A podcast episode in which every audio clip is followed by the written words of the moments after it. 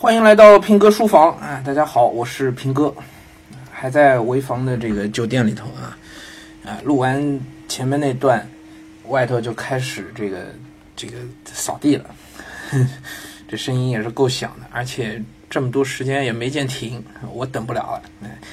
嗯，一边读书啊，一边给大家录节目啊。呃，鲁迅全集啊，接接着读鲁迅。嗯，华盖集，华盖集里边有一篇这个忽然想到，第四段啊，特别有意思，跟大家分享一下。先前听到二十四史不过是相着书，着就是砍，相着书就是砍来砍去的一本历史，是读夫的家谱一类的话，读夫的家谱。二十四史那不过就是皇帝家的家谱嘛，啊？这一类的话，鲁迅说他。便以为诚然，觉得的确是这样。后来自己看起来明白了，何尝如此啊？历史上都写着中国的灵魂指示着将来的命运，只因为图示太厚，废话太多，所以很不容易查出底细来。正如通过密叶投射在煤台上的月光，只看见点点的碎影，还一个比喻。但如看野史和杂记，可更容易了然了，因为他们究竟不必太摆史官的架子。呃，我也有这个体会啊，因为在做那个两宋风云嘛，读很多的历史啊，正史、野史、笔记都要看。呃，确实，因为那本《宋史》被图示修改的非常之多啊，你要全照着《宋史》的这个正史的路子去讲的话，那很多事儿你根本前言不搭后语啊，那自相矛盾之处都有不少。所以还是要看野史杂记更容易搞清楚，因为野史杂记不必太摆史官的架子。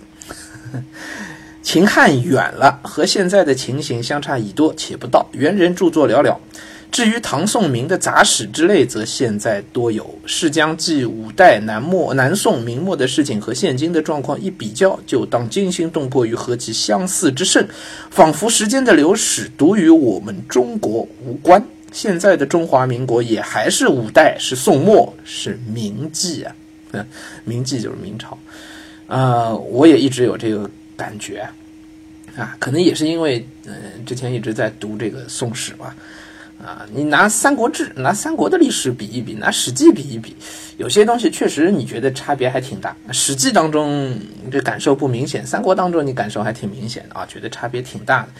读《史记》的时候，我已经有这个感觉了，就是哎，好像几千年来中国人也并没有太多的进步啊，人性还是人性啊，政治还是政治。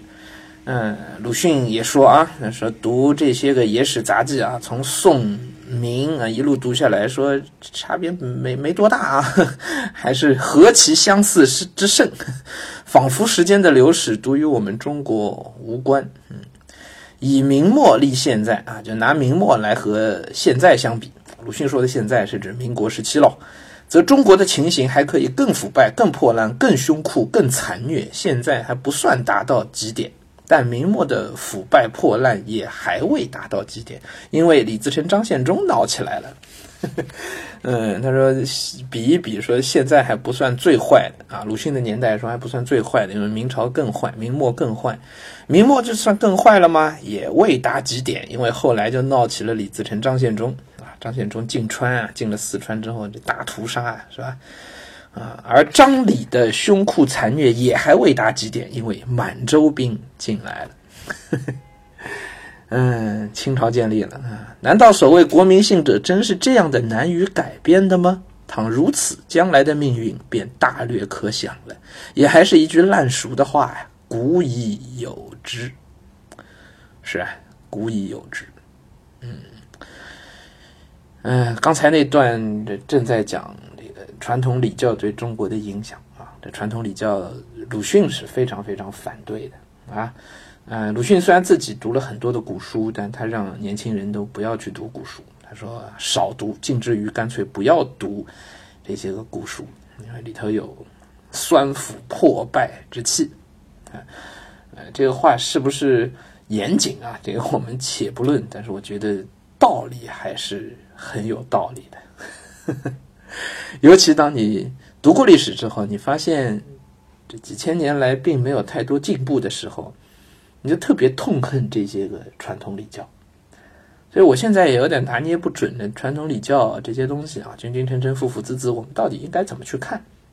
因为你从正面的角度去看，它确实让这个国家变得极具韧性，能够长久的立于世界文明之林啊！四大文明古国能够一脉延续下来的，也只有中华文明了啊！从这个角度看，功德无量。但是也因为他的抱残守缺，因为他的这种呃巨大的影响力难以突破、难以改变。所以就变成鲁迅所说的这个烂熟的话，古已有之啊，自古以来都是如此，以至于国民性都这样的难以改变鲁迅的悲观很多时候也是来源于此，他会觉得在当时，至少在当时啊，他看不到一个能够尽快的去改变国民性，能够改变这种古已有之的这些东西的方法啊。呃，当然放到一百年后的现在来看，我们发现人性没有变，政治没有变，尔虞我诈的东西没有变，但是，呃，社会的制度构成的方式，社会运行的这个体制还是有了很大的一个变化。那这个变化从哪里来的呢？鲁迅当年没有看到，我们后来看到了，其实是改革开放带来的，是商业文明，呃，融入到了中国人日常的生活当中，那带来了翻天覆地的变化。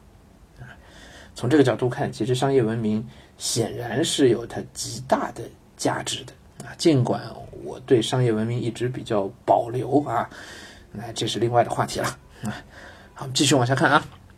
伶俐人实在伶俐，所以绝不攻难古人，动摇古力的。古人做过什么，无论什么，今人也都会做出来啊。是的，就是这句话。反过来也一样成立啊。现在人、今人做过什么，无论做什么啊，古人也都会做出来的。而辩护古人，也就是辩护自己。况且我们是神州华胄，敢不神其祖武吗？幸而谁也不敢十分决定说国民性是绝不会改变的啊！那这句话就展现了鲁迅的乐观啊！啊，鲁迅写这么多文章，初始的那一点，其实是钱玄同当年对鲁迅所说的那个铁屋子的比喻啊，在《呐喊自序》当中。《呐喊自序》是一篇非常非常值得我们好好去读的一篇文章啊！对每一个中国人来说都是如此。鲁迅因为读了很多的古书啊，跟章太炎学这个小学是吧？读了很多的东西之后，他对改变中国这件事，其实当时是非常悲观的。鲁迅的底色是这个悲观啊，这是鲁迅的底层代码。但是在现实的生活当中，鲁迅又时不时的会表现出他的一些个乐观来。他的乐观从哪里来呢？就在这里啊！幸而谁也不敢十分决定说，就十分肯定的说啊，国民性是绝不会改变的。鲁迅觉得国民性还是有他改变的机会的。虽然他看到的都是祥林嫂，都是闰土，都是这些呃哀其不幸、怒其不争的对象，可是他仍旧会相信钱玄同所说的那个铁屋子的比喻，就是呃铁屋子快要快要。毁灭了，所有人在里头可能都要被烧死了，被闷死了啊！但是只要有人从这铁屋子当中醒来，你就不能说这铁屋子绝没有被毁坏的希望。鲁迅就是带着这样一点微茫的，甚至于很渺茫、很可怜的一点希望，去写了这么多的文章啊！在这不可之中，虽可有魄力。即其情形为从来所未有的灭亡的恐怖，也可以有魄力的复生的希望，这或者可做改革者的一点慰藉吧。嗯，但这一点慰藉也会勾销在许多自诩古文明者流的笔上，淹死在许多诬告新文明者流的嘴上，扑灭在许多假冒新文明者流的言动上，因为相似的劳力也是古已有之的。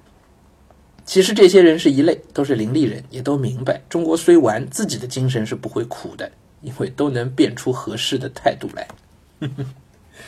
嗯，都能随着时代的变化去变呗，把自己变得更适合、更适应这个时代喽。啊，所以鲁迅的这种精神，你又会发现他是来自于孔孟之道的啊。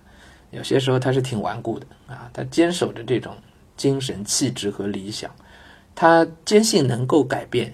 虽然他也不知道改变的方向方式在哪里，但是他仍旧觉得这铁屋子是有被破毁的希望的，啊，所以他对那些啊虽然醒来，但是不愿意去破毁这个铁屋子，啊，还是呃反倒把自己变得更迎合这个时代的那些人是非常的痛心疾首，哎，其实就是非常痛恨的。所以鲁迅在他的杂文当中，总是会跟这些人对着干，是吧？骂得非常凶啊。其实，在鲁迅看来，不仅是陈希莹啊、徐志摩啊，也包括像胡适啊，很多时候都是这样的聪明伶俐的人。啊现在讲这一类人叫精致的利己主义者，啊，这又是另外一个很大的话题了啊。倘不信，倘有不信，请看清朝的汉人所做的颂扬武功的文章去。开口大兵，闭口我军，你能料得到被这大兵我军所败的就是汉人的吗？你将以为汉人带了兵，将别的一种什么野蛮腐败民族歼灭了呀？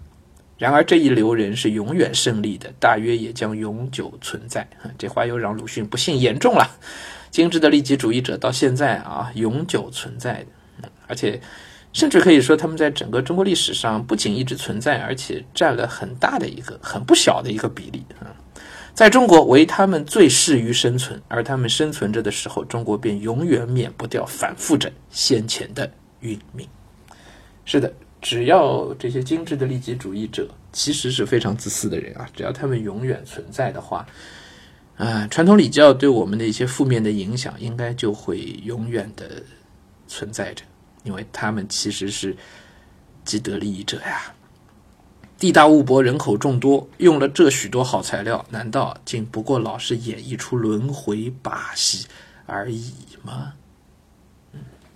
为什么传统礼教一直能有这么大的影响？鲁迅从他的角度给了一些说法：地大物博，人口众多。用了这么多的好材料，就这么多的好的资源，这么大一个国家啊，竟然难道竟然总是演这么一出轮回的老把戏吗？他这个轮回的老把戏，可能指的也是由封建礼教为代表的这些君君臣臣、父父子子的这一套老把戏吧？到底这套老把戏会不会一直演下去呢？我没有答案，也许大家可以想一想。好了。书房今天就聊到这儿。